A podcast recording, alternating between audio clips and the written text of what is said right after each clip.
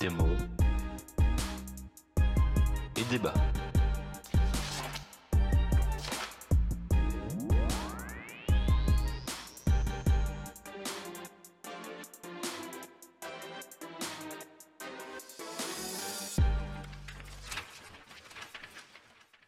Bonjour à toutes et à tous et bienvenue pour ce 42e épisode des mots et débats. Je suis allé au parc d'attractions avec mes nièces aujourd'hui et je dois dire que j'ai encore un peu la nausée. Je vous propose donc, malgré mes mots de ventre, de passer au débat de ce soir. Mais avant cela, je vous rappelle à nouveau le concept de l'émission. Vous nous envoyez le nom d'un livre dont vous aimeriez que nous parlions à l'adresse podcastdmed.gmail.com. Nous mettons ces noms dans un très grand chapeau et tous les mois, nous tirons au sort deux livres et une bande dessinée dont nous discutons, dont nous parlons, que nous critiquons. Et l'épisode d'aujourd'hui est placé sous le signe de la dictature, du mal-être et des coups d'un soir, bref, de la joie, de la bonne humeur, puisque nous allons parler de 5 jours en mars de Toshiki Okada, de la cloche de détresse de Sylvia Plath et de Pyongyang de Guy Delisle. Pour ce programme tout en arc-en-ciel et en licorne et en good vibes, j'accueille deux courageux et qui plus est nouveaux invités du podcast. Bonjour Claire. Bonjour. Et bonjour Thomas. Bonjour. Comment allez-vous? Toujours aussi peu stressé que quand on a tiré les livres. Très détendu. T'inquiète pas, ça va bien se passer. Bien, mieux depuis qu'un certain livre qui nous occupera ce soir est fini. Euh, Claire, quelle est ta phrase du mois? Alors pour la phrase du mois, euh, j'ai choisi de euh, rester dans, à la fois dans l'actualité avec les Jeux Olympiques, mais aussi un petit peu dans nos thèmes du jour avec le Japon et la dépression. Et je vais donc citer Simone Biles, qui nous a dit aujourd'hui, je vais faire une traduction approximative, mais faites passer votre santé mentale en premier, parce que si vous ne le faites pas, vous n'allez pas euh, apprécier ce que vous faites et vous n'aurez pas autant de succès que vous voudriez. Et comme c'est une grande championne, je pense qu'on devrait tous l'écouter. Voilà, je pense qu'on peut dire qu'elle a raison. Je suis assez d'accord. Et Thomas, qu'as-tu euh, comme phrase euh, ce mois-ci? Alors, je vais vous livrer la phrase du, du mois et ensuite je vous donnerai le contexte. Donc, parcourant la blanche immensité d'un hiver éternel et glacé, d'un bout à l'autre de la planète roule un train qui jamais ne s'arrête. C'est le transpersonnage aux mille et un wagons. C'est le dernier bastion de la civilisation. Et ce sont les premières phrases, euh, il y en a deux, euh, du Transpersonnage, euh, qui est une BD de Lob, Rochette et Legrand. Ouais, qui a été adapté plusieurs fois, puisqu'il me semble qu'il y a eu à la fois un film et qu'il y a, je crois en ce moment même, une série sur Netflix. Très bien, merci Thomas. Pour ma part, je vous propose une phrase euh, d'Axel Kahn, oncologue, euh, anciennement président de la Ligue euh, contre le cancer, qui disait au micro de France Inter il y a quelques semaines, le bonheur, c'est vivre la vie telle qu'on l'imaginait. Et je trouvais ça joli. 800 pages de trompe, c'est si bon. 15 chapitres pourris. C'est extra. C'est extra.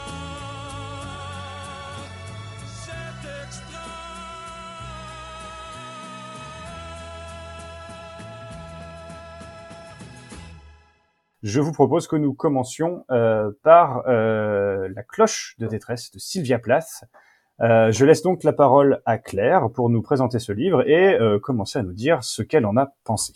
Alors je vais commencer par introduire le livre, ce qui risque d'être assez long. Et pour introduire la cloche de détresse, c'est impossible en fait de parler de ce livre sans parler de son auteur. Donc je vais commencer par parler rapidement de Sylvia Plath pour ceux qui ne la connaîtraient pas. Euh, Sylvia Plath est née en 32 aux États-Unis. Elle a un frère, euh, elle grandit dans la région de Boston et le seul élément marquant de cette période, c'est la mort de son père lorsqu'elle a 8 ans. C'est une enfant, puis une jeune fille très brillante, elle suit une scolarité tout aussi brillante. Elle commence à écrire dès son adolescence et très tôt elle décide que ce sera son métier. Je vais m'attarder euh, à dessein sur la période de ses études supérieures. En 1950, elle obtient une bourse pour étudier à l'université. Durant ses études, euh, elle obtient encore un autre prix et passe un mois à New York, invitée par le magazine Mademoiselle, dont l'héritier spirituel est Glamour, en tant que collaboratrice. Peu de temps après, elle rentre euh, chez elle, euh, toujours dans le Massachusetts. Elle est refusée un séminaire d'écriture à Harvard et son état psychologique se détériore énormément suite à ça. Elle commence à être traitée, mais fait sa première tentative de suicide en 1953. S'ensuit un séjour en hôpital psychiatrique. En 1955, elle semble avoir remonté la pente. Elle soutient sa thèse. C'est ce qui est écrit dans les sites en anglais, mais je pense que c'est un master. Et elle obtient ensuite une bourse pour aller étudier à Cambridge, où elle rencontre Ted Hughes. Donc là encore, pour ceux qui euh, ne le connaîtraient pas, c'est un immense poète euh, britannique. C'est le coup de foudre, ils se marient très rapidement. Je vais aller plus vite sur la suite, mais de ce qu'on en sait, leur vie de couple alterne entre des moments euh, d'émulsion créative intense, des moments où elle se dévoue pour la carrière de son mari, des moments où elle est submergée par la vie domestique puisqu'ils ont deux enfants. Euh, au départ, elle enseigne, puis elle cesse d'enseigner pour se consacrer à l'écriture. Ils finissent par se séparer, elle déménage à Londres, pour l'anecdote dans l'ancien euh, logement de William Butler Yeats, encore un grand écrivain anglo-saxon. Et euh, tout semble aller, aller mieux pour elle, et cependant, quelques mois après, elle se suicide, à 30 ans, en laissant ses deux enfants. Voilà pour la partie euh, biographique. Euh, son œuvre, étant donné qu'elle est morte à 30 ans, n'est pas pléthorique, euh, mais elle est surtout connue pour ses poèmes et également pour le roman dont on va parler, La cloche de détresse, qui est son unique roman. Mais en termes de postérité et de notoriété, ça va bien au-delà. Donc, elle fait figure de symbole à de nombreux égards. Euh, elle est beaucoup étudiée par des études féministes qui la placent un petit peu dans la lignée de Virginia Woolf et de toute cette notion créée par une chambre à soi. Elle euh, est un petit peu euh, fait partie des icônes sur l'archétype du génie incompris et dépressif.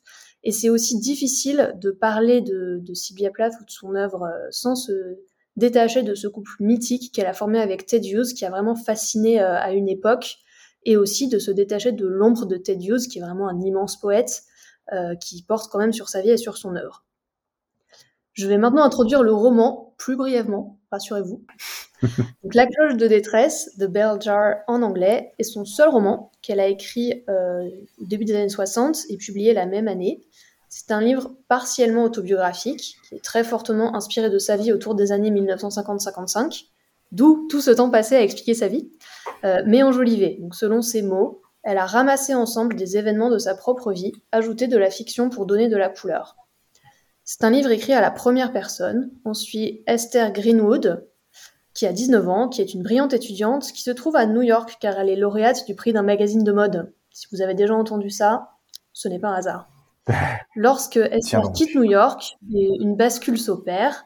Elle est refusée au summer camp d'écriture qu'elle espérait faire et elle s'enfonce dans la dépression, tente de se suicider et finit par être hospitalisée. Ça vous donne un petit peu l'ambiance qui va nous suivre pendant les, voilà, les prochaines minutes. Serpentins et confettis. On sent dès le début que ça va pas être un livre joyeux. Et pour lancer la discussion, on m'a dit qu'il fallait prendre une citation. Je l'ai choisie très courte parce que l'introduction était déjà très longue. C'est à la page 2 du livre. Euh, elle nous écrit Je me sentais très calme, très vide, comme doit se sentir l'œil d'une tornade qui se déplace tristement au milieu d'un chaos généralisé. Ambiance. Ambiance. Et qu'en as-tu pensé de cette œuvre euh, presque autobiographique, Claire? Euh, Alors moi, c'est un livre que j'avais déjà lu euh, il y a plus de dix ans. Ça ne nous rajeunit pas. que j'avais adoré à l'époque. Oui. que j'avais j'avais adoré à l'époque déjà et que je trouve toujours brillant pour euh, énormément de raisons. Je trouve qu'il y a, en revanche, il est très, euh, il est très foisonnant en fait, euh, même si c'est un livre assez court, hein, ça se lit vite.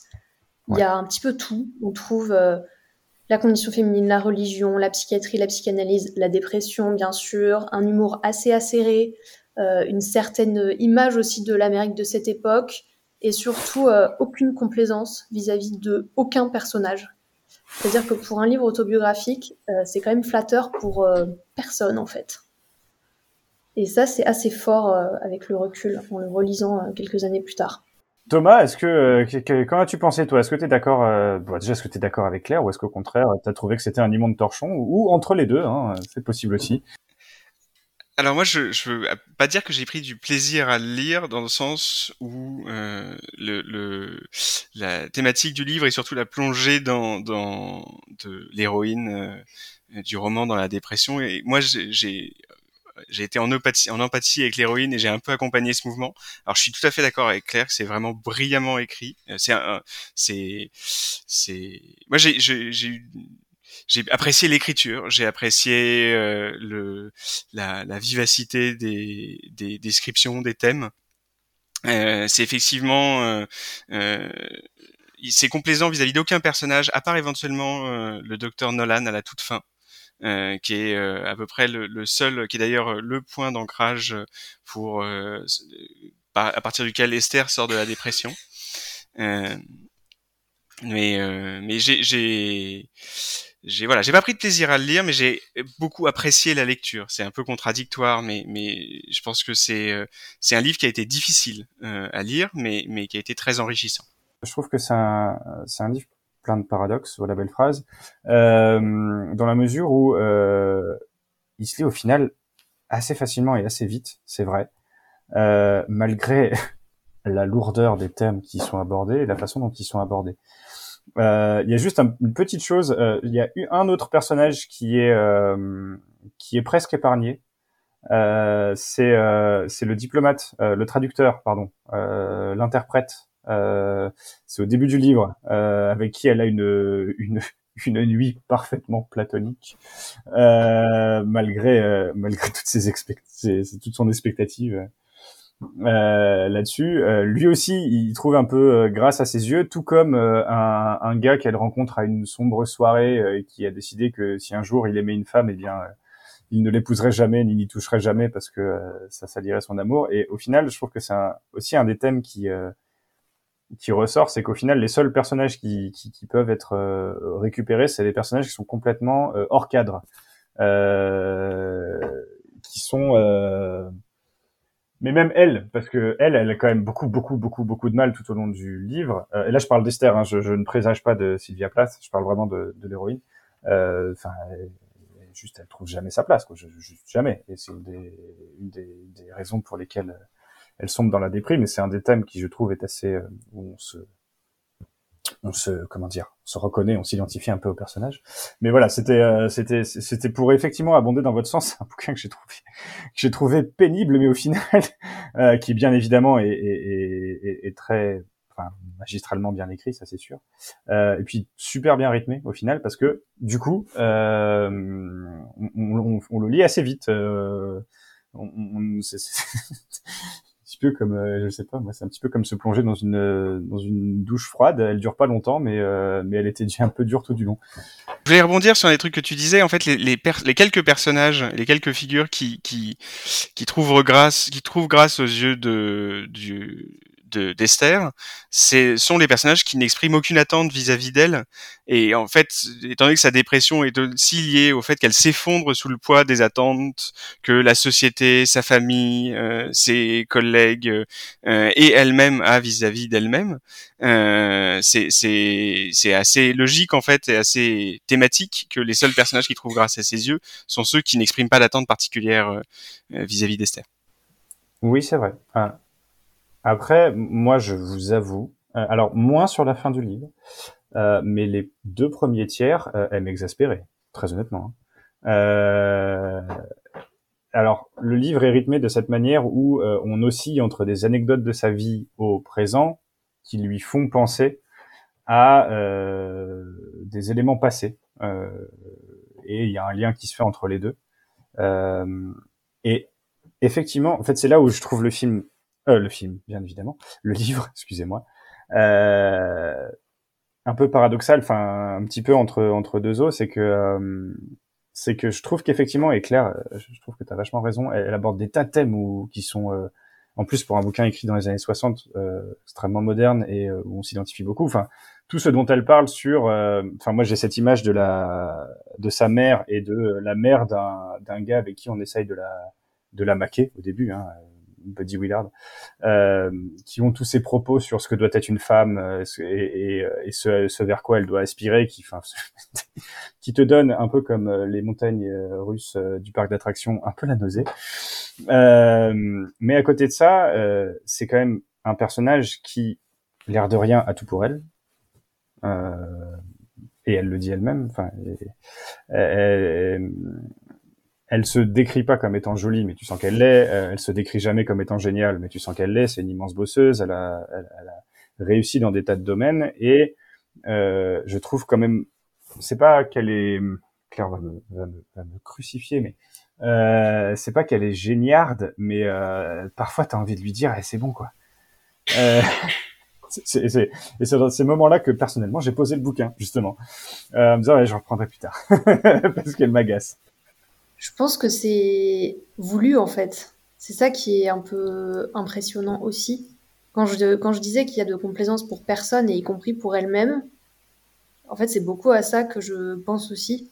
Il y a des moments où elle est, elle est ridicule et c'est mis en scène de cette façon euh, exprès.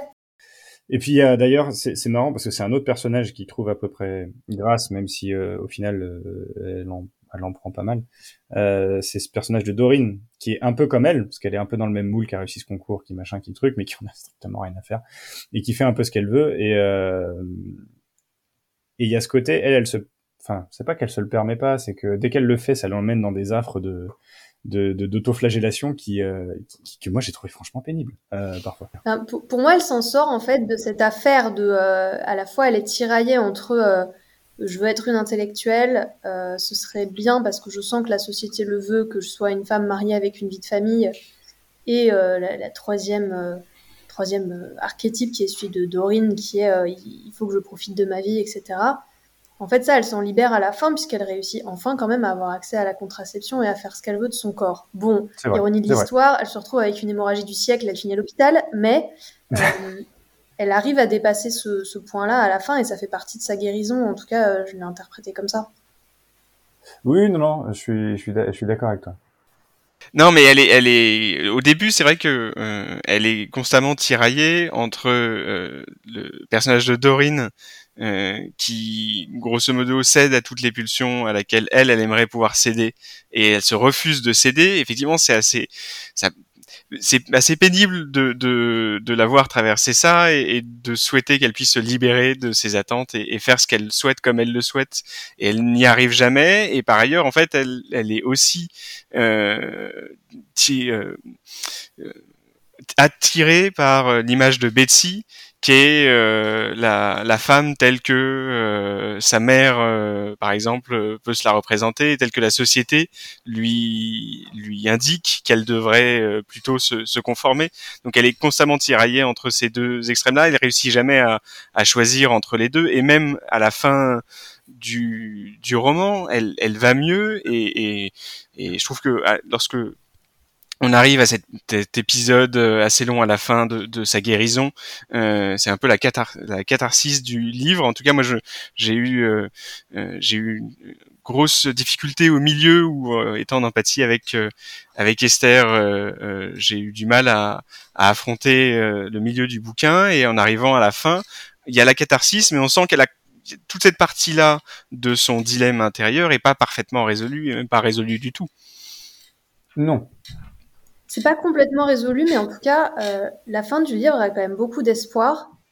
Euh, ce qui est un peu triste, c'est que on, on connaît l'histoire de Sylvia Plath et on sait, euh, on sait que ce qu'elle pressent à la fin du livre aussi, qui est que peut-être la cloche peut retomber, etc.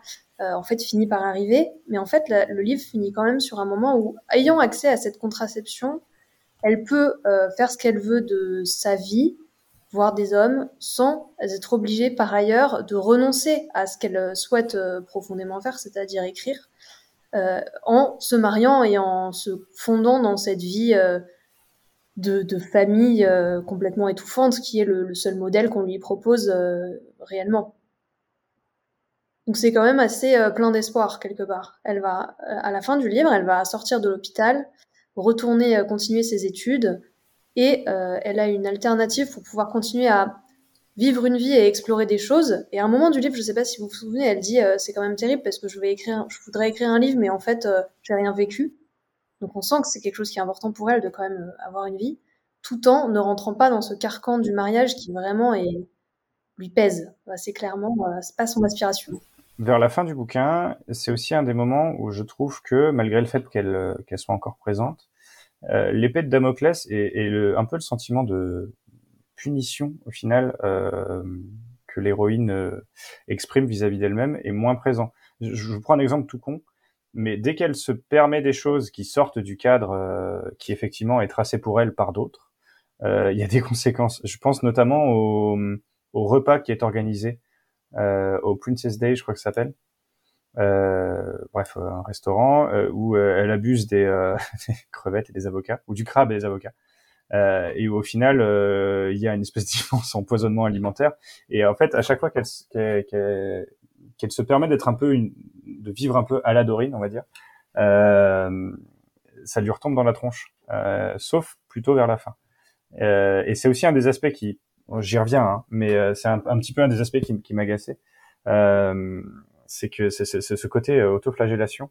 mais encore une fois, jusqu'à jusqu'à un certain point, parce que arrivé au, au, moment où elle, elle, rentre chez elle, elle a pas son concours, elle, elle, part dans tous les sens parce qu'elle sait pas ce qu'elle veut faire, et au final, elle se retrouve à, justement, ouais, toute cette cloche à être un peu vide euh, et où ça commence vraiment à la faire déprimer et on passe sur une partie du bouquin où elle, vraiment elle est en dépression. Euh, au final, tous ces aspects-là qui, moi, me, me la rendaient un peu euh, énervante, euh, sont des aspects qui, qui, qui, qui te font, euh, enfin, qui personnellement m'ont fait m'identifier à l'héroïne beaucoup plus. Euh, et du coup, c'est d'autant plus euh, un peu une bouffée d'air la, la, fin, même si euh, c'est quand même vraiment une fin en demi-teinte, je trouve. Parce qu'elle est au final, enfin, moi je l'ai compris comme ça, mais je la trouve pas vraiment guérie. Elle a réussi à mettre certaines choses de côté, mais. Mais moi je voulais revenir sur sur la, le, le côté très brillant de, de l'œuvre, euh, parce que vous avez fait remarquer, je sais plus si c'était Claire ou, ou Flo, euh, qu'elle avait tendance à la digression. Euh, en fait, c'est une tendance qui s'estompe au fur et à mesure du, du, du roman. Mieux elle va, plus elle a cette tendance à la digression, à euh, aller chercher dans ses souvenirs des épisodes passés, et plus elle s'enferme dans cette fameuse cloche, euh, elle se sent enfermée dans cette fameuse cloche, moins elle, elle a, elle fait ses digressions et plus elle se, elle se renferme euh, sur son expérience de l'instant présent et, et, et, de cet enfermement euh, émotionnel qu'elle euh, qu'elle ressent. Et du coup, je trouve que la, la structure même du, du, roman accompagne extrêmement bien le propos et le, le, les premiers, les premières pages, mais je pense l'intégralité du roman, si on l'examine euh, à la loupe, il y a de très nombreux petits indices euh, de, des épisodes qui vont suivre. Ça commence sur euh, l'électrocution des, des, époux Rosenberg, euh, qui est d'ailleurs un des rares éléments, je trouve, qui ancre de manière très ferme le, le roman dans son époque, euh, oui. qui euh, entre évidemment en écho avec la thérapie par la, la, thérapie par choc par par que va subir par électrochoc que va subir l'héroïne plus tard. Et euh, il y a notamment un petit élément d'espoir qui vient fait très rapidement dans le roman, où elle euh, explique qu'elle se sert encore de certains rouges à lèvres et qu'elle a détaché certains éléments euh, de décoration d'une d'une boîte à lunettes qu'elle a donné à, à, au bébé.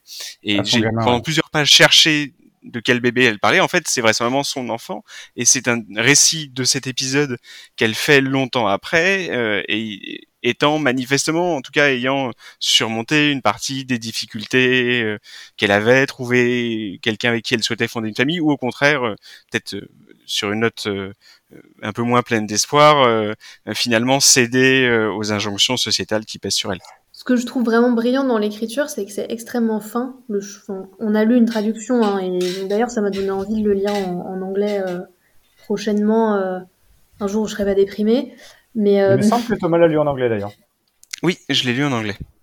Bon, moi j'avais, en français chez moi, donc j'ai pas changé, mais je pense que je vais te suivre sous peu. Mais en tout cas, le choix des mots est très pointu.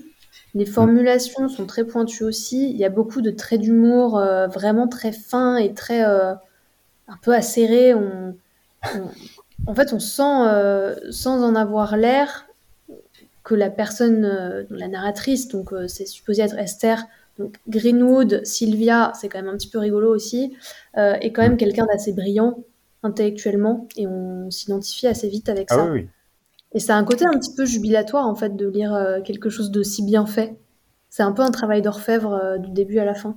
Ça, c'est ça. C'est, je pense que travail d'orfèvre, c'est exactement la, c'est une formule très juste pour parler de du, roman. Alors là où je suis pas complètement d'accord avec toi, c'est sur les traits d'humour, les traits d'esprit, oui, d'humour. Euh, moi, j'en ai pas trouvé euh, une goutte de tout le roman. Oh, quand même. Il y a, il y a plein de moments où elle se moque des gens autour d'elle, où c'est très drôle. Il y a aussi ce moment, euh, un, des, enfin, un des moments euh, un petit peu grinçant, mais drôle, quand elle raconte qu'elle est chez sa, euh, la personne qui lui finance ses études, qu'elle boit toute l'eau du, dans laquelle Oui, elle est supposée se laver les mains. oui, du rince-doigt. Ouais, voilà. Enfin, ça, c'est un moment euh, où c'est, c'est un peu, justement, c'est pas raconté comme une, euh, une- un franc euh, épisode comique. Donc on, mais on sourit un petit peu avec elle, on, on s'entend bien ce qu'elle essaye de nous dire en même temps. euh, c'est, enfin, c'est, c'est assez, euh, c'est quand même assez fin, je trouve. Moi, j'ai plutôt. Elle est quand même assez acérée aussi vis-à-vis de ses euh, Ah, ça, camarades, euh, serrée. la co-girl, euh, la, enfin, je sais plus comment, c'est pas co-girl le mot, mais euh, celle qui aime bien les vaches là et tout ça. Oui. euh, elle Oui, se oui, moque oui. quand même beaucoup des gens autour d'elle. Elle se- Pollyanna Cogirl. euh, voilà, c'est Ouais, ça. elle les démonte même, hein. Parce que celle qui aime bien faire ses chapeaux euh, avec euh, des, des vieilles fourrures, machin, elle en prend quand même sacrément pour son grade aussi. Euh, et c'est toujours effectivement, c'est c'est chirurgical, quoi. Et, je vais je vais vous faire une confidence et ça va faire hurler les experts en littérature, mais moi l'épisode du euh, du rince-doigt, ça m'a fait penser à Shrek 2, voilà. Parce qu'à un moment dans Shrek 2, et ben il, il boit le il boit le rince-doigt comme si c'était une soupe. Voilà. C'est- c'est- je, je vais vous faire une confidence ce soir. Ah et moi c'est étonnant, c'est- pas du tout quelque chose qui m'a fait rire, ça m'a fait penser, je pense qu'on a c'est un sentiment qui est qui est assez universel à tous ces épisodes euh, où on a fait quelque chose d'idiot ou de, de de vaguement honteux et où des années plus tard on peut être de nouveau assailli par le souvenir d'avoir fait ça un jour et c'était vraiment stupide et euh, et quelle honte euh, d'avoir été euh, euh, à ce moment-là aussi bête et, et c'est un des moments où j'ai euh, le plus rentré en empathie avec l'héroïne où je l'ai senti de la même manière euh, brutalement à ce moment-là assailli par le souvenir de, de sa bêtise, de sa bévue. Et, et du coup, je, je, je ouais, voilà, ça, ça, j'y ai pas vu l'humour, j'y ai vu au contraire ce, ce sentiment très désagréable qu'on a parfois de ah mais quel idiot, quel i- Mais le pire, c'est qu'elle est pas idiote. Enfin, c'est qu'elle elle a juste pas les codes d'une certaine société, mais, mais elle, Oui, est, oui. elle, est, elle est pas idiote. Et c'est d'ailleurs ça qui fait le plus mal, entre guillemets. Alors moi, ça m'a franchement fait marrer aussi, hein, j'avoue. Mais euh, c'est que, euh, en plus, c'est même pas, on lui fait même pas directement la remarque. C'est, elle l'apprend euh, par une amie qui a parlé à machin, etc. Enfin, c'est même pas une amie, c'est une camarade de classe. Euh, donc elle, elle est même pas idiote. Et c'est ça sert d'ailleurs le propos du bouquin de cette euh, cette déconnexion euh, euh, de tout quoi. Enfin social euh, elle, elle parle que de ces moments de, de déconnexion. Mais notamment quand elle se remémore euh, toutes ces conversations avec avec le fameux Buddy Willard qui est le gars qu'elle était censée épouser si si elle avait respecté tout ce que tout le monde attendait d'elle et notamment sa mère et les amis de sa mère etc etc etc où elle où elle pense des mois euh, des mois après à la réplique qu'elle aurait pu lui sortir et, euh, et d'ailleurs, pour revenir sur ce que disait Claire sur le fait que le livre est très fort avec les mots dans la mesure où il, il est, les mots sont très évo, enfin, ont une réelle force évocatrice. Euh, moi, il y a un moment qui m'a marqué, c'est quand c'est quand euh, Buddy Willard lui fait sa demande en mariage et qu'il lui dit euh, que tu dirais-tu d'être Miss Buddy Willard? Et euh, et ce, c'est c'est vraiment un moment où j'ai fait ah. Euh, Oui. Mais faut dire Euh, qu'il est quand même parfaitement infect. Euh, Ah, il est, il, est horrible. Mais, mais ce qui est drôle d'ailleurs, c'est que il est horrible et, euh, et, et tu ressens bien qu'elle s'en veut elle euh, de, de s'en être euh, au début. Euh, et d'ailleurs, elle trouve tous les moyens pour t'expliquer que euh, qu'il l'a tourné en bourrique euh, du début. Elle a en partie raison, euh, mais notamment quand il lui avoue avoir eu une aventure alors qu'ils étaient censés plus ou moins être ensemble. C'est infect, hein, encore une fois, je ne m'excuse absolument pas. Mais elle passe plusieurs pages à chercher ce qui l'énervait et à essayer de se convaincre que c'était pas le simple fait qu'il l'ait trompé qui l'énervait. Et, et, et je trouvais ça, je trouvais ça très drôle et, et je trouve que c'est, pour revenir sur ce que je disais, une excellente manière de caractériser le personnage de Buddy Willard qui est entièrement tourné vers lui-même. Euh, et d'ailleurs, une des premières choses dont elle qu'elle parle, dont elle, enfin qu'elle évoque en parlant de lui, c'est c'est euh, sa- réplique sur la poésie que que euh, ouais, la poésie c'était de la poussière globalement. Et, euh, Et effectivement, à ce moment-là, elle dit Je passe beaucoup de temps euh, à vous tenir des conversations imaginaires avec Buddy Willard. Euh, Ouais. Et après, elle dit euh, qu'elle trouve toujours ses réparties euh, un an après. Oui, Ce qui est assez, euh, assez caractéristique, effectivement. L'esprit d'escalier, la pauvre, on en est tous victimes. Et sur ces sur ces bonnes paroles, euh, bon, je pense qu'il y a assez peu de doutes quant à, quant à la réponse, mais pour, pour clore un petit peu sur, sur la cloche de détresse, Claire, recommanderais-tu la lecture, la lecture de ce livre? Alors, je recommande de le lire en français, en anglais, et ensuite, vous aurez envie euh, de continuer. Et donc, je vous recommande la lecture de Ariel, recueil de poèmes euh, du même auteur, et éventuellement des Birthday Letters de Ted Hughes, donc son mari, euh, qui traite de sa relation avec Sylvia Plath. Et bah, après, si vous en avez encore envie euh, à ce moment-là, revenez me voir. Comment dit Oui. Voilà, je pense que c'est c'est une réponse plutôt positive. Thomas, est-ce que tu recommanderais également la lecture de, de ce livre? Oui, je recommande euh, euh, vivement la lecture de ce livre. Je pense que c'est, c'est, ouais, ça vaut vraiment le détour. Euh, après, voilà, attaquer avec euh, une certaine stabilité émotionnelle, pas quand on se sent déprimé. Voilà, si vous vous sentez déprimé, euh, passez votre chemin, revenez-y plus tard. Mais sinon, euh, allez-y, ça, ça, ça vaut le détour, ne serait-ce que pour vraiment le, le côté génial de, de la qualité de l'écriture et de la construction du roman. Effectivement, comme dit Claire, c'est un roman qu'on n'arrive pas à pas aimer tant il est bien écrit. Donc euh, même si euh, même si euh, je j'ai pas trouvé évident, je le recommande également. C'est vraiment euh, c'est vraiment un très beau livre. Euh, je n'ai pas la science de Sylvia Plath qu'à Claire, mais euh, mais en tous les cas pour celui-là, effectivement, c'est une c'est une excellente lecture. Claire, peux-tu nous lire un, un extrait de La cloche de détresse, s'il te plaît? Je vais vous lire un extrait qui est assez connu euh, et assez représentatif euh, de ce livre. En français, du coup, euh, dans la, la traduction qu'on a, qu'on avait. Je voyais ma vie se ramifier sous mes yeux comme le figuier de l'histoire. Au bout de chaque branche, comme une grosse figue violacée, fleurissait un avenir merveilleux. Une figue représentait un mari, un foyer heureux avec des enfants. Une autre figue était une poétesse célèbre.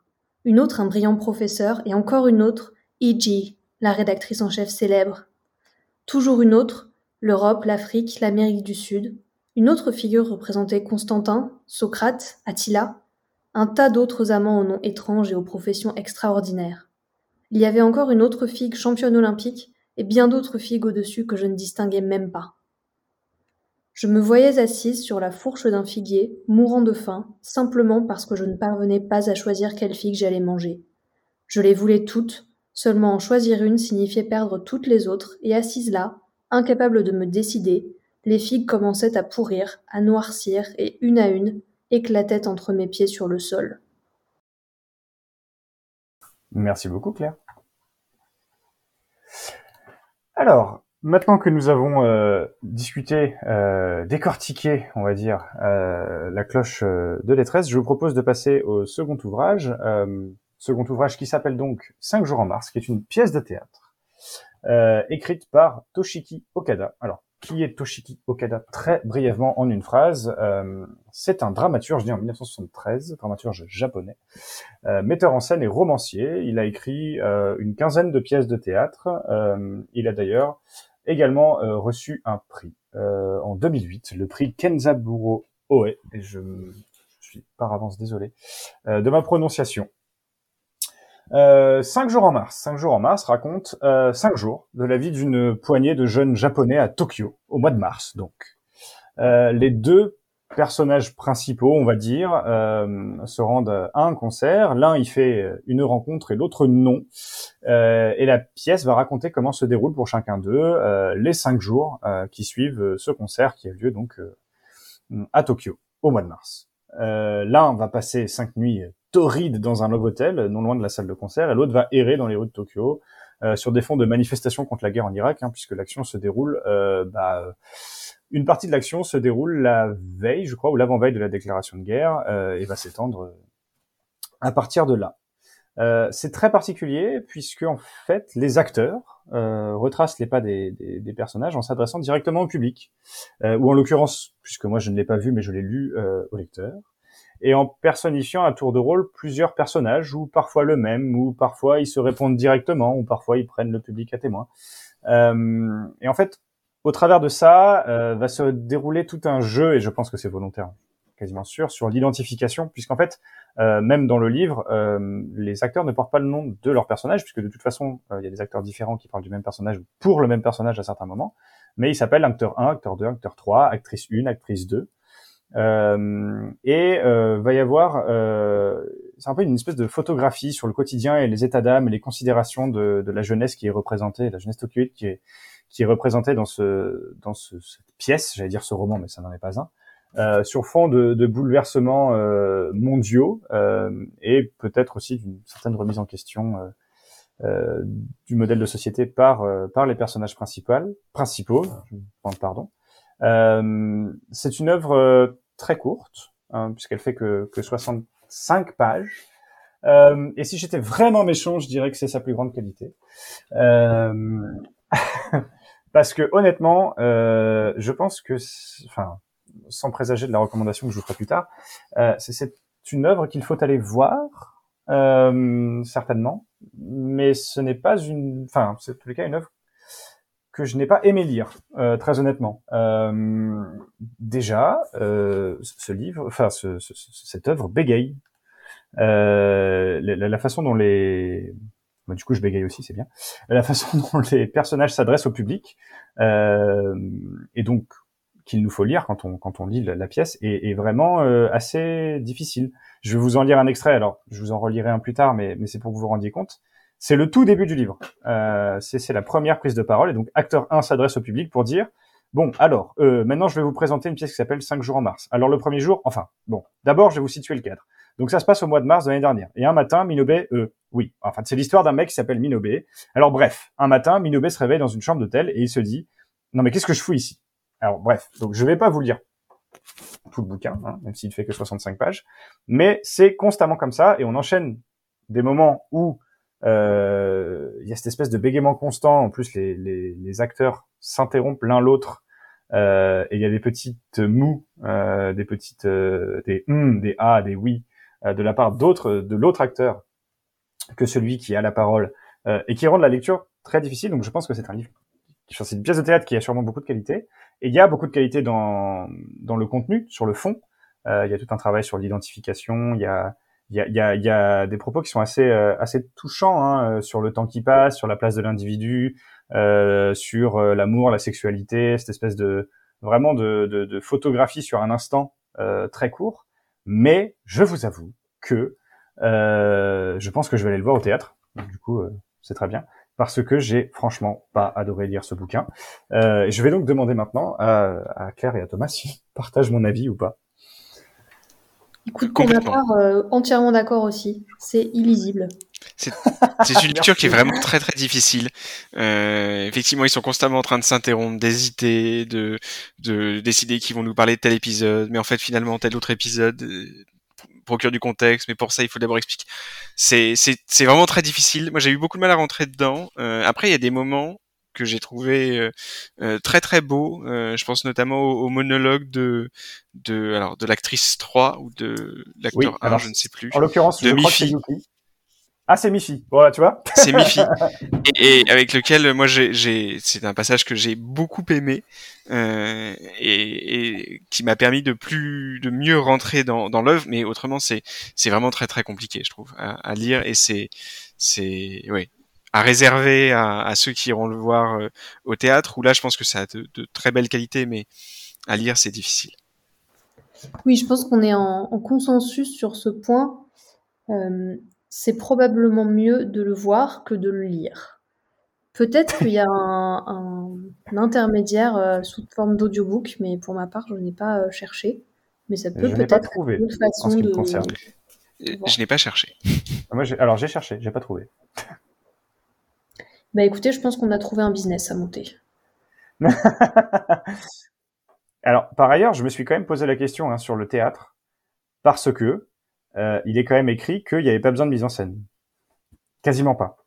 Et que euh, les acteurs ne portaient pas de costume, etc. Alors je pense que forcément le, le, parler, la diction ajoute beaucoup de choses qui peut-être sont plus dures à se représenter, parce que là il faut arriver à retrouver qui est qui, machin, et quand ils sont en face de toi, ça doit être autre chose. Mais je me suis quand même posé la question. Et je me suis aussi demandé, puisque c'est une traduction du japonais, si peut-être le japonais, euh, pour des gens qui étaient, euh, courant, enfin qui le comprenait, euh, se prêtait plus en tant que langue à, ce, à cette façon d'écrire ou à cette façon de parler. Parce que honnêtement, euh, mais c'est bien, hein, je, vois que je, je suis en consensus. Euh, à lire, c'est pénible, franchement. Mm. Mais je me demande s'il aurait pas fallu. Bah, j'ai pas fait l'expérience, mais j'essaierai euh, euh, à l'occasion euh, s'il aurait pas été intéressant de se lire à voix haute. Euh, et, et si ce, euh, en, en, se prêtant à cet exercice-là, c'est assez court, donc donc ça peut s'y prêter. C'est pas du coup plus agréable aussi et, et plus plus abordable de cette manière-là. Même si bon, lire l'intégralité du roman à voix haute, enfin du roman, de la pièce à voix haute, ça peut être un peu fastidieux, mais oui, puis je vous cache pas que je l'ai lu dans le train et euh, ça, ça, parle quand même de sexe la moitié du temps. Je pense que j'aurais vraiment eu l'air très bizarre. Donc euh, à, à, tenter chez soi plutôt. Hein. Tu ne veux pas parler d'achat de 24 euh, de 24 capotes dont seulement 12 ont été utilisées en plein milieu d'une rame de train? Je comprends pas. Alors tu peux, euh, mais tu risques d'être débarqué avant le terminus. Voilà. bon, par ailleurs, euh, ça nous amène à un point que je, moi je trouve intéressant c'est que quand on les laisse parler, au final, plus de plus d'un paragraphe interrompu cinq fois, il euh, y, a, y a des, des, belles choses qui sont dites dans ce livre. J'aime beaucoup, beaucoup, beaucoup l'idée qu'ont euh, deux des protagonistes euh, de, euh, de, de, de, de, circonscrire leur, leur relation dans le temps. Euh, de, de, vraiment l'enfermer dans cette espèce de bulle de cinq jours et tout ce qui se disent entre eux sur peut-être quand on sortira de l'hôtel alors qu'on n'aura rien vu, rien entendu, qu'on n'aura pas allumé la radio ni la télé, la guerre sera finie. Il y a une espèce de, il y a une espèce de naïveté que je trouve hyper touchante euh, et, et, et, un propos sur euh, ouais sur la déconnexion, sur euh, sur juste euh, le fait d'être avec une autre personne, pas forcément en partageant grand chose. Euh, je veux dire, ils se racontent pas non plus beaucoup leur vie en dehors du fait qu'ils ont pas de thunes. Euh, et je reprends quasiment verbatim euh, ce qui est dit dans, dans la pièce d'ailleurs. Il y, a, y, a, un propos qui est assez intéressant. Par ailleurs, la mise en opposition entre, alors c'est Minobe, je crois, justement, qui, qui pendant cinq jours s'enferme avec, encore une fois, Yuki, je crois, dans cette, dans ce Love Hotel. Euh, et l'autre, le pote de Minobe, avec qui il est allé en concert, parce que tout commence à ce fameux concert d'un groupe qui en plus est censé être quand même assez mauvais, il est présenté comme étant assez mauvais. Euh, et le pote de Minobe, donc Azuma, qui va en qui va qui va en concert, qui lui avait prévu de rencontrer une nana et qui au final euh, enfin de retrouver une nana qu'il avait déjà rencontrée et qu'au final ça se passe pas du tout comme c'est censé se passer. Euh, la mise en opposition de ces deux personnages et, et, et, tout ce que dit Yuki quand elle sort de, du Love Hotel sur euh, elle va remarcher dans le quartier mais au final le charme est rompu, tout ça je trouve ça hyper joli. Euh, mais euh, mais c'était, euh, je vais je vais être un peu horrible, mais c'est c'est un peu comme une pierre précieuse enveloppée dans un vieux paquet frites quoi. Mais il y a des beaux moments. Je trouve qu'il y a des moments de grâce et je rejoins complètement Thomas sur quand c'est quand elle écrit dans son journal intime. tout le propos qu'a et j'ai oublié son prénom encore une fois, mais l'actrice qui est censée avoir devoir retrouver Azuma au concert et qui au final n'y va pas. Tout ce qu'elle raconte sur pourquoi ça s'est pas passé, je trouve ça hyper beau. Oui, oui moi c'est une partie qui m'a vraiment touché. Euh, après c'est c'est je pense que ça peut être joué de, de plein de manières différentes parce que moi j'ai eu ce sentiment que tu, tu parlais de, de de cette idée qui est centrale dans la pièce qu'ont deux personnages de, de, se connaître et de se rencontrer et, pendant cinq jours et d'y mettre un, un, terme absolu après cinq jours et d'en faire cette espèce de parenthèse euh, unique dans, dans, leur vie qui leur donne du coup euh, à, à, tout cet environnement qu'ils connaissent par ailleurs par cœur un goût complètement différent euh, qui leur permettent de, d'en faire l'expérience d'une manière complètement différente. Et moi j'ai alors c'est peut-être euh, mon, côté fleur bleue euh, je regrettais que, que au final il n'y ait pas qui ne regrette pas ce, choix d'y mettre un terme absolu au bout de cinq jours. Mais j'ai eu le sentiment justement que en filigrane apparaissait ce, regret en fait de cette parenthèse dorée, qui est quelque chose qui ne peuvent pas retrouver, qui ne pourront pas retrouver, qui est une espèce de petite parenthèse de bonheur absolument définitivement perdue, et d'autant plus ils n'en ont rien retiré. Euh, donc, euh, donc on retombe un peu dans, dans, la raison pour laquelle je pense euh, on, on, a fait un peu le lien euh, entre cette œuvre-là et, et l'œuvre précédente. Sur le, le, thème est quand même assez sombre et au final assez, c'est pas très joyeux. Voilà. Non, puis c'est cru. Enfin, honnêtement. Hein. Très.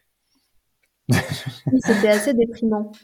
Euh, en Oui. fait, c'était intéressant euh, sur le fond. On a, on a un peu parlé de la forme, du coup, je reviens un petit peu en arrière dans la discussion. Et effectivement, il y a, euh, je me suis beaucoup interrogée aussi en lisant sur est-ce que c'était mieux mise en scène ou pas. Il y a quasiment aucune, aucune enfin, aucune indication scénique, à part une toute petite à un moment où ils disent bon, ce serait bien de quand même un petit peu matérialiser un genre de chambre d'hôtel avec un carré de lumière.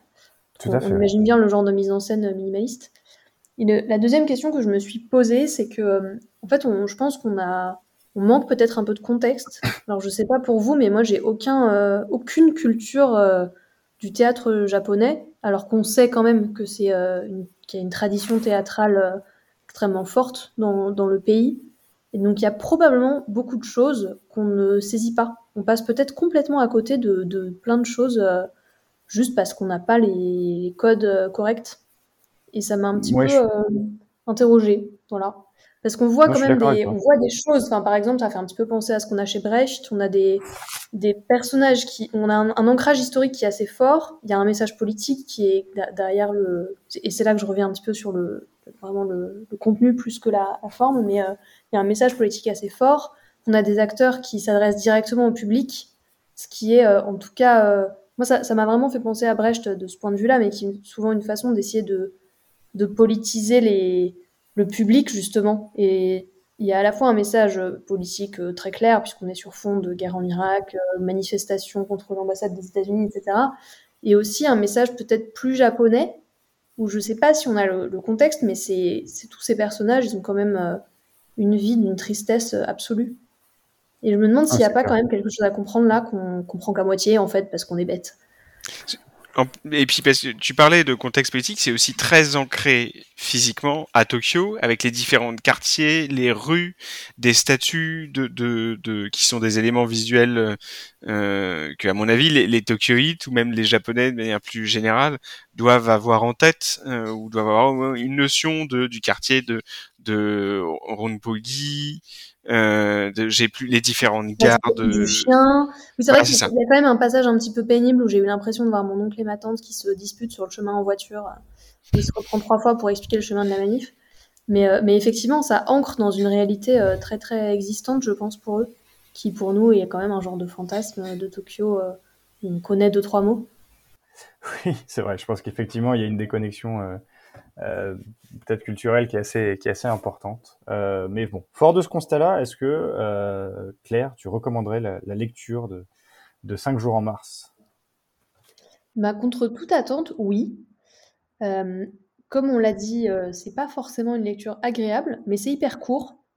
Euh, et euh, ça fait se poser des questions. Et euh, je l'aurais jamais lu sans ce podcast, et ça m'a un peu ouvert l'esprit. Alors, si vous avez euh, une petite heure, euh, n'hésitez pas. Après hésitation, euh, non, je recommande pas la lecture. Je recommande de chercher à voir la pièce. Je pense que ça c'est tout à fait enrichissant, mais le lire, je suis pas sûr. Eh bien, pour ma part, avant de vous livrer ma recommandation, je vais quand même vous lire un, un extrait euh, de, de 5 jours en mars, euh, qui est à peu près au, au milieu de l'ouvrage. Euh, c'est un des personnages qui, euh, qui se livre à son journal intime. Il y a des moments où je suis complètement habité par la sensation qu'il n'y a que quand je suis seul que je suis vraiment bien, en état d'apesanteur. Et j'ai l'impression que si j'ouvre la porte, ça va faire entrer l'air d'au-delà de l'atmosphère terrestre. Et si j'ouvre les rideaux, je vais voir un paysage spatial. J'ai super cette impression par moment. Et là, j'ai l'impression qu'on peut me dire ce qu'on veut, mais je suis vraiment libre, et je voudrais vivre en permanence avec cette sensation. J'y crois vraiment super fort, quoi. Et je voudrais me servir de cet élan pour aller jusque sur Mars. Parce que je, de toute façon, sur Terre, il y a une guerre qui va commencer. En Chine, il y a une grippe aviaire, le SARS ou je sais pas quoi. Et en plus, d'ici quelques quinzaines d'années sur Terre, il y aura plus de pétrole, et si je réfléchis, normalement, je devrais être encore vivante à cette époque. Et en un sens, moi, je me dis, la Terre, ça le fait plus. Terminé. Sans compter qu'il y a aussi les armes à uranium appauvri, c'est tôt. Non. Si on respire l'air dans les coins où elles ont été utilisées, ça provoque des super cancers, donc la Terre, pour plein de raisons, ça le fait plus. Mars, c'est vraiment mieux. Mais bon. Même une autre planète, ça va, hein, pourquoi pas Jupiter, mais vraiment non, vraiment. Hein. Il vaut mieux envisager dès maintenant de quitter la Terre pour une autre planète ou un astéroïde, je sais pas. Sérieusement, il faut ficher le camp d'ici et tout le monde doit y réfléchir. Sérieux. Et après cet extrait, alors est-ce que je recommanderais la lecture de ce, livre? Euh, Moi, je vais plutôt euh, suivre Thomas. Euh, je ne recommanderais effectivement pas la lecture de 5 jours en mars. En revanche, je recommanderais d'aller le voir au théâtre, ça c'est clair. Parce que sur le fond, il y a plein de belles choses. Et, donc, ce serait dommage de passer à côté, mais, vraiment à lire, c'est insupportable. Merci beaucoup. Euh, sans plus attendre, nous allons donc passer à la critique euh, de la dernière œuvre, qui est donc euh, la bande dessinée de Guy Delisle, qui s'appelle Pyongyang. Et pour cela, je laisse la parole à Thomas. Donc euh, Pyongyang, c'est l'œuvre de Guy Delisle, qui est un auteur de bande dessinée et un animateur québécois, et c'est son travail dans l'animation qui l'amène à faire un séjour en Corée du Nord qu'il chroniquera dans ce roman graphique Pyongyang. C'est le deuxième récit de ce genre que fait l'auteur, après Shenzhen, et il en produira deux autres relatant ses séjours en Birmanie et en Israël. La BD est une suite d'épisodes qui rencontrent, qui, re- qui relatent les rencontres de l'auteur, ses observations sur sa vie quotidienne en, Corée, euh, la nature du régime nord-coréen et divers événements qui marquent son séjour. Euh, moi, je, je, je vais être assez bref dans la présentation de l'œuvre. Euh, je trouve qu'il en ressort un sentiment de vide lié à l'architecture monumentale de la ville, euh, euh, qui on laisse avoir à l'auteur quasiment que les projets pharaoniques du régime nord-coréen. Et le sentiment de vide est aussi lié au faible nombre de personnages, puisque Guy de Lille fonctionne en vase clos, toujours accompagné de son guide, de son, traducteur et de l'assistante qui va l'aider sur l'animation.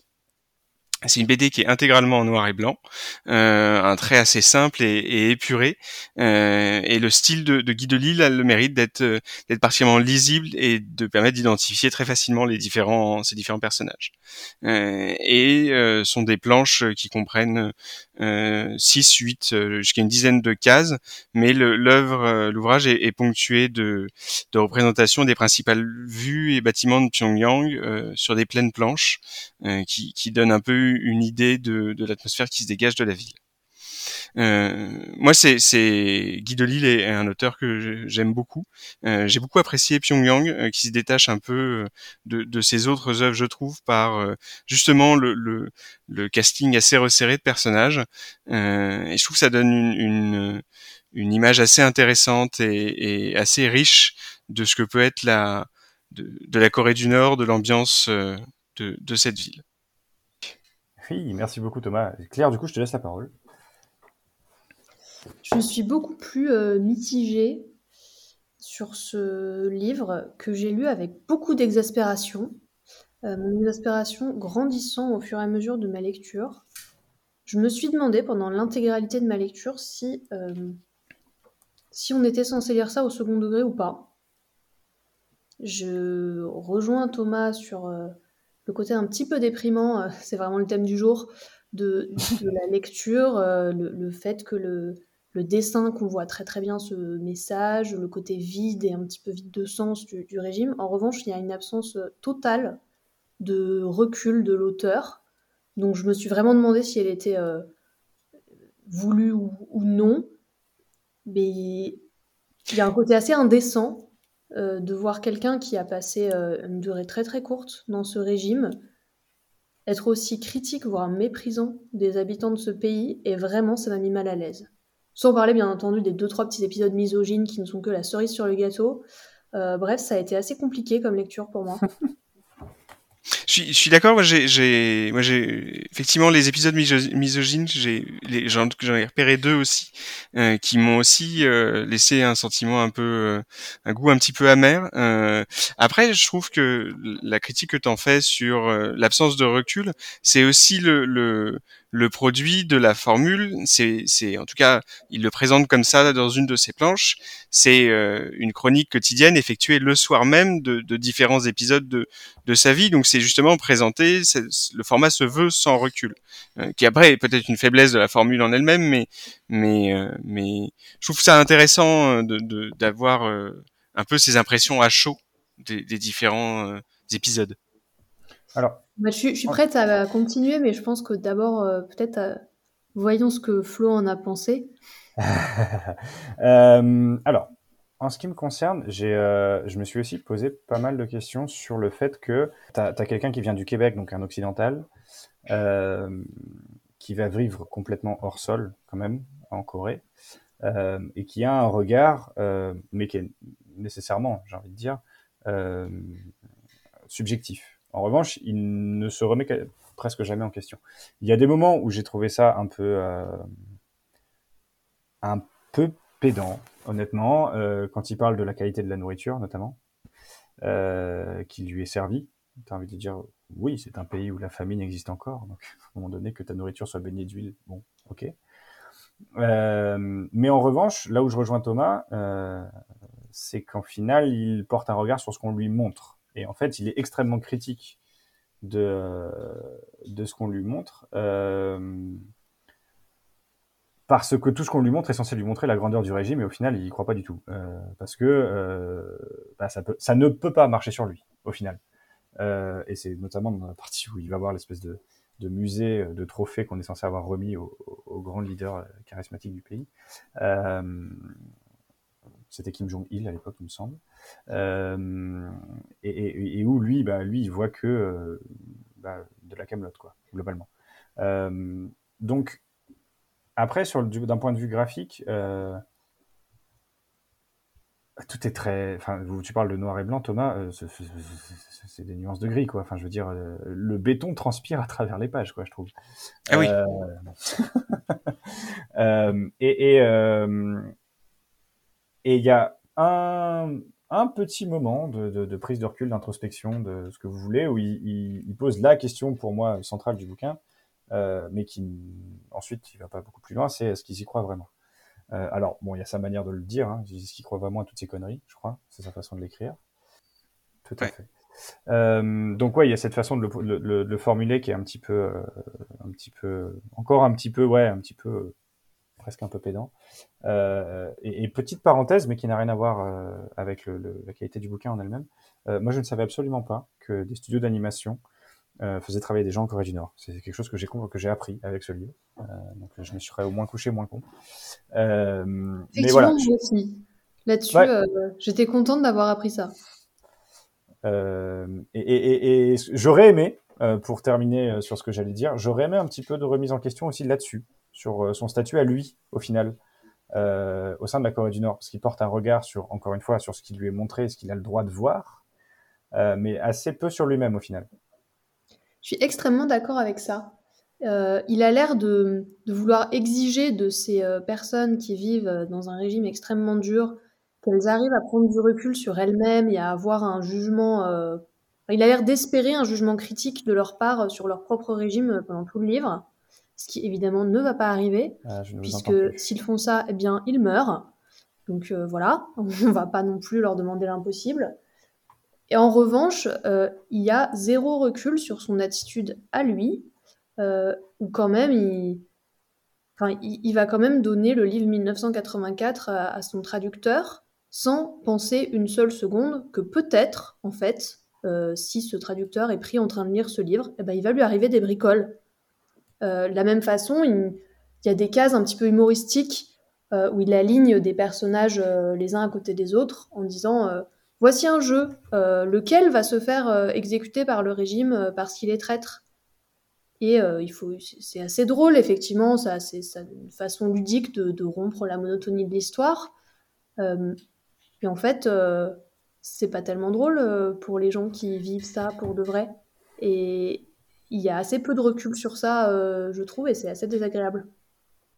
Oui, non, je, je, moi, je, je c'est un, un auteur et une œuvre que j'ai apprécié, mais, mais c'est vrai que ça manque euh, absolument de recul. En tout cas, il n'y a aucune volonté de la part de, de l'auteur d'avoir euh, le moindre recul sur euh, sur ce qu'il fait, ce qu'il pense. Euh, effectivement, cet épisode de 1984, c'est quelque chose qui laisse aussi euh, un, un, un, sentiment de, de malaise. Je suis d'accord. Enfin, j'avais pas je l'avais pas euh, imaginé ou, vu aussi aussi pleinement et, et, crûment que toi, mais mais oui, oui c'est c'est c'est quelque chose qui, qui manque, euh, mais je trouve que ça, ce qu'il en reste en tout cas, sans ce, ce recul, n'est pas complètement sans valeur parce qu'il y a, l'honnêteté de ce qu'il a ressenti, ce qu'il a vu et comment il l'a, il a ressenti avec son point de vue très, très subjectif à, à ce moment-là, qui, qui est, mais Et c'est effectivement à ce titre que je me suis demandé, est-ce qu'il faut le lire un petit peu au second degré ou pas? Parce qu'à aucun moment il se prend un miroir vers lui-même qui lui fait lui-même s'interroger sur euh, ses propres conceptions et c'est parce que finalement euh, il est vu par les Nord-Coréens comme euh, un sale capitaliste et il interroge jamais cette question. C'est assez étonnant. Oui, et d'ailleurs, il parle de traces d'ouverture, notamment euh, sur le quartier des ONG, mais il parle aussi beaucoup de traces d'ouverture quand il s'agit d'intégration d'entreprises au final occidentales. Euh, et je rejoins Claire sur le fait qu'il n'y a aucune interrogation là-dessus. Après, il ne fait aucun doute que le régime nord-coréen est un régime euh, totalitaire d'oppression, etc. Et ça, mais ça, j'ai envie de dire, ok, on le sait. Là où je vois une valeur à la BD, enfin, ce que j'ai apprécié dans la BD, c'est aussi de faire réaliser à quel point parce que par exemple, moi, le côté euh, il n'y a pas d'éclairage sauf pour éclairer les monuments du régime, je ne le savais pas. Enfin, j'ai appris plein de trucs dans cette BD et en ça, je l'ai trouvé hyper intéressante. Euh, en revanche, et je pense que c'est le parti pris de l'auteur, euh, c'est vraiment, c'est pareil. Je parlais de photographie dans le livre précédent, c'est bien, on a un petit peu une, un petit directeur. Euh, mais là, c'est pareil, c'est une photographie, sauf que bah, la personne qui tient l'appareil photo, c'est euh, un occidental. Encore une fois, à qui il n'est pas permis de tout voir et plutôt au contraire d'ailleurs. Donc qui prend des photos de ce qu'il voit et qui euh, donne son avis dessus, euh, mais un avis qui est nécessairement encore une fois subjectif et avis qu'il va rarement remettre en question. Mais ça, ça a quand même, enfin même pas du tout d'ailleurs, ça m'a quand même appris plein de trucs honnêtement. Euh, et, en ça c'est intéressant. Euh, mais euh, je pense que le, le, ce que dit Claire et je pense que c'est un travail nécessaire aussi de de prise de recul, de se dire bah, c'est le point de vue d'un occidental sur un régime qu'on connaît mal. C'est vrai qu'il y a un côté documentaire qui est intéressant. Euh, on, on, apprend des choses euh, qu'on n'aurait pas forcément su sinon. Il faut le reconnaître. Oui, oui, et puis il euh, y, y, a quand même aussi, enfin, encore une fois, hein, c'est des choses dont on se doute, mais quand il essaye un petit peu de titiller les personnes avec qui il est, au passage, ça ne doit pas être facile pour eux. mais enfin, l'état de, de fermeture même des mentalités est très bien représenté, je trouve. Euh, et, et, même ce côté, euh, et là encore une fois, pour le coup là, euh, c'est peut-être moi qui suis un peu un peu prétentieux, un peu trop français dans ma façon de penser, mais il y a certains éléments en Corée du Nord où pour représenter le luxe, au final, ils essayent d'imiter d'imiter des, repères occidentaux sur son hôtel, sur euh, toutes ces choses-là. Euh, et, ça, je trouve ça intéressant dans l'hypocrisie entre guillemets que ça met en lumière, l'hypocrisie du régime. Euh, mais voilà, effectivement, ce qui m'a gêné dans ce bouquin, enfin dans cette BD, c'est un bouquin, c'est le manque de, c'est le, le, alors du coup, le trop de premier degré, bref, presque. Du coup, je, je comprends du coup ce que tu veux dire, Claire, euh, quand tu dis peut-être il faudrait le, le, lire avec plus de second degré. Mais je pense vraiment pas que c'est l'intention de l'auteur. C'est peut-être là où j'ai un, un, petit problème avec l'œuvre. Oui, moi non plus, euh, j'ai fini par me dire que vraiment, il y avait non. Euh, C'était vraiment son avis. Après, euh, je suis très critique, mais euh, ça m'a pas empêché de rigoler un petit peu quand même. Hein. La blague sur les volontaires, euh, ça j'ai bien rigolé. Oui. Mais ça m'a vraiment laissé un sentiment de, de malaise Je, ne connais pas ce monsieur Guy de Lille personnellement, mais ça m'a pas donné très envie de le rencontrer.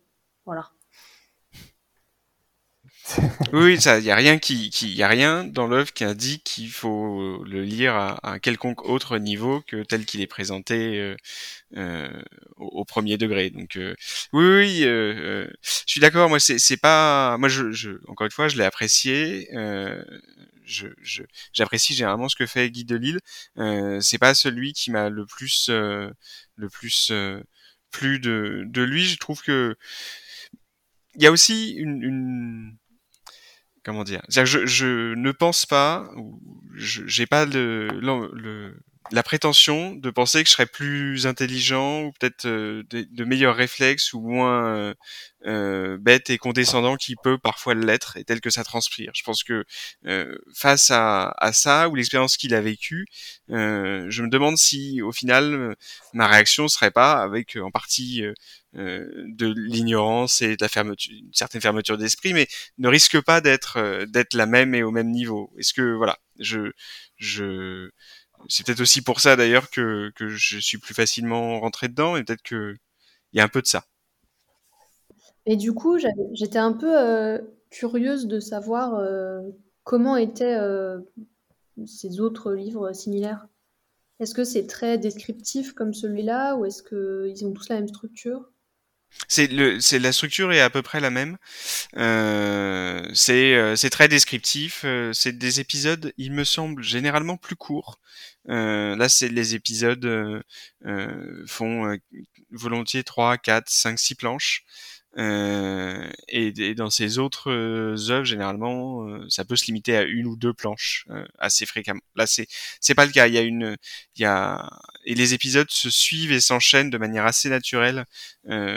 Et la séparation entre les différents épisodes est pas toujours absolument évidente ou en tout cas ils s'enchaînent de manière très naturelle, ce qui est pas complètement le cas dans dans ces autres œuvres, mais qui aussi, il me semble, relate des séjours plus longs. Et si c'est ce que je suspecte, et je pense que euh, si c'est une chronique quotidienne de, sa vie à Pyongyang, c'est un séjour assez court, il a sans doute dû en enlever assez peu euh, d'épisodes, du coup apportant de la cohérence à l'œuvre, alors que sur ses œuvres précédentes, sur les séjours plus longs, j'imagine qu'il a dû faire plus de tri, ce qui donne quelque chose d'un peu plus décousu. D'accord.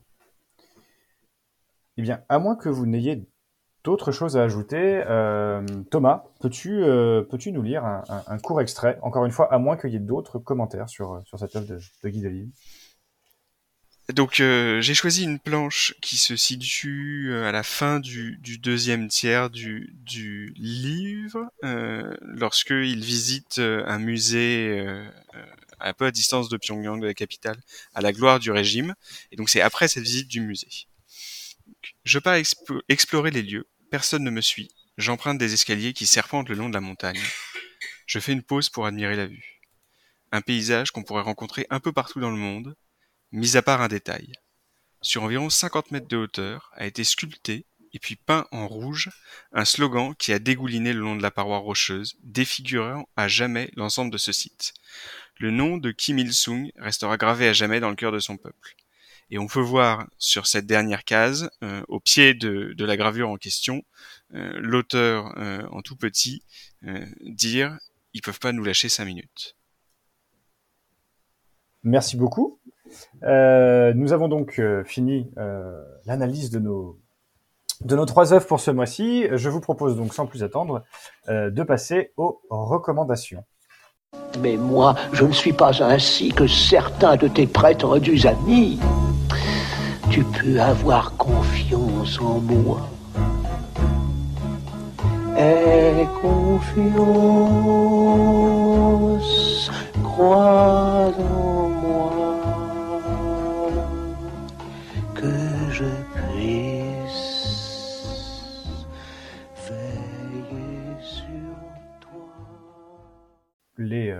chroniqueurs du mois ont le droit de recommander ce qu'ils veulent, euh, une œuvre, euh, un resto, euh, une balade, ce qu'ils veulent. Thomas, la parole est donc à toi. Moi, je recommande, ah, déjà pour ceux qui auront lu Pyongyang et qui l'auront apprécié, je recommande S'enfuir et le guide du mauvais père du même auteur. Et je recommande les jeux de société Unlock. Sont des jeux d'énigmes très bien conçus qui fonctionnent avec euh, une, une application qui permet d'enrichir euh, très largement la formule, qui fonctionne à partir de, de cartes qu'on dévoile euh, au fur et à mesure qu'on avance dans, dans l'intrigue.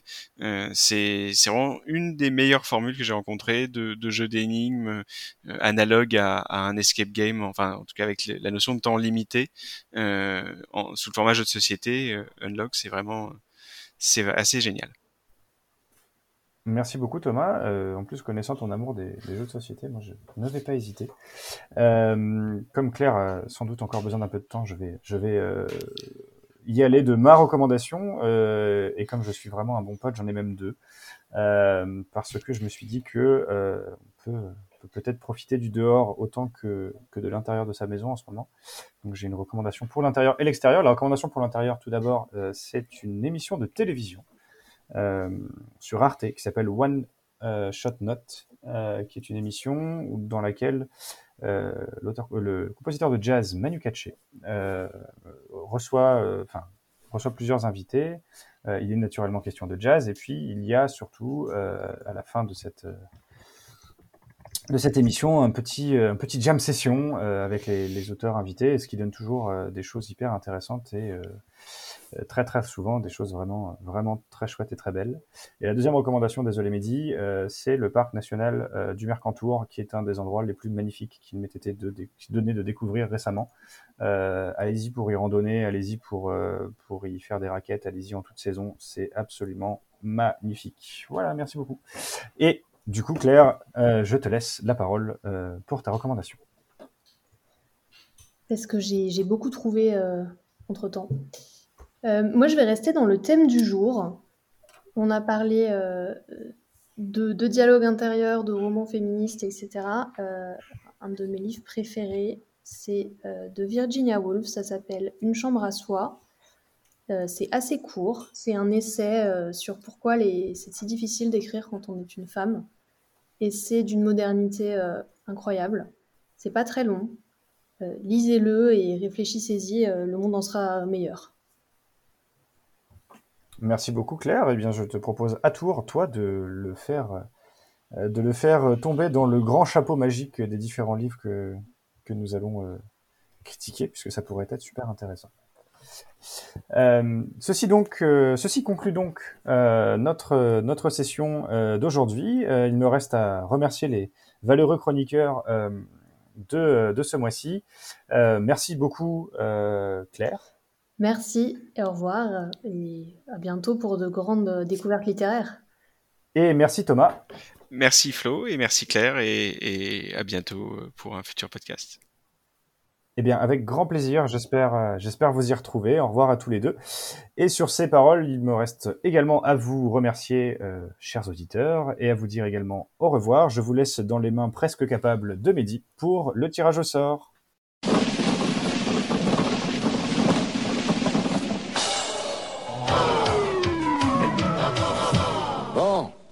Et merci Florent, nous sommes de retour pour la dernière partie du podcast, le tirage au sort. Nous allons tirer parmi la liste des livres que vous nous avez proposés les œuvres que nous allons critiquer dans le mois de septembre. Pour faire cela, pour faire cela, j'accueille deux nouveaux chroniqueurs et chroniqueuses. Bonjour Juliette.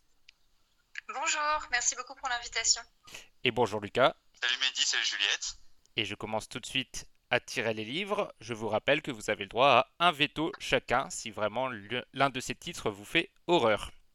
Le premier titre est un livre américain de 1969. Il fait 352 pages et s'appelle Je sais pourquoi chante l'oiseau en cage de Maya Angelou. Lucas, est-ce que tu mets ton veto? Je ne mets pas de veto, le titre est assez beau et je crois que je ne connais pas cette, euh, cette autrice. Juliette? Non, je mets pas de veto, j'allais aussi dire que je trouve le titre trop joli, donc maintenant j'ai trop envie de le lire en fait, tout simplement. Très bien. Deuxième livre, un livre anglais de 1987, il fait 720 pages, c'est La vie que j'ai choisie de Wilfred Thesiger. Thesiger, je ne sais pas comment ça se prononce, mais c'est T-H-E-S-I-G-E-R. Lucas euh, Alors, euh, le nombre de pages me dérange pas tant que ça, mais j'aurais tendance à vouloir mettre mon veto parce que ça ferait deux auteurs anglophones et je sais pas quel type de nationalité autre tu as dans ta liste, mais je me dis que si je mets mon veto, peut-être que, peut-être que, on mhm. aura. Euh, et donc Des propositions non anglophones. Donc je mets mon veto. Donc tu as mis ton veto et, tu n'as plus le droit de le mettre désormais. Et malheureusement pour toi, Lucas, le prochain livre est américain. il date de 1962. Euh, il fait 216 pages et s'appelle Le feu sur la montagne d'Edward Abbey. A2B-E-Y. Juliette, est-ce que tu mets ton veto? Bah, du coup, j'hésite parce que j'ai envie de tenter le même pari que Lucas, mais. Mhm. C'est un pari risqué, mais pourquoi pas euh, En plus, l'autre est déjà américain, donc à la rigueur, bah, je mets mon veto. Comme ça, on voit pour la suite. D'accord, veto mis. Le Donc, il n'y a que moi maintenant qui peut mettre mon veto. Le prochain livre tiré est un livre français de 256 pages. Il s'appelle Les enquêtes de Setna, tome 1, La tombe maudite, un livre de Christian Jacques. Et je pense que je vais mettre moi mon veto. Et donc, pas, pas- pas de Christian Jacques. Eh oui, jusqu'au bout. Les trois vétos sont tombés, donc nous n'avons même plus le choix maintenant, nous sommes condamnés. Le prochain livre est un livre français de 1965 de 123 pages, Les choses de Georges Perec. Et, en- Ah, et pour la BD, là non plus nous n'avons pas le choix. Il s'agira d'une BD de 416 pages dessinée et écrite par Hugo Pratt, For Wheeling. Je rappelle donc les trois livres que nous avons tirés au sort. Je sais pourquoi chante l'oiseau en cage, Les choses et Fort Wheeling. Merci à vous deux et bonne lecture. Merci. À dans un mois. Ouais, merci. Merci beaucoup, Mehdi. À dans un mois.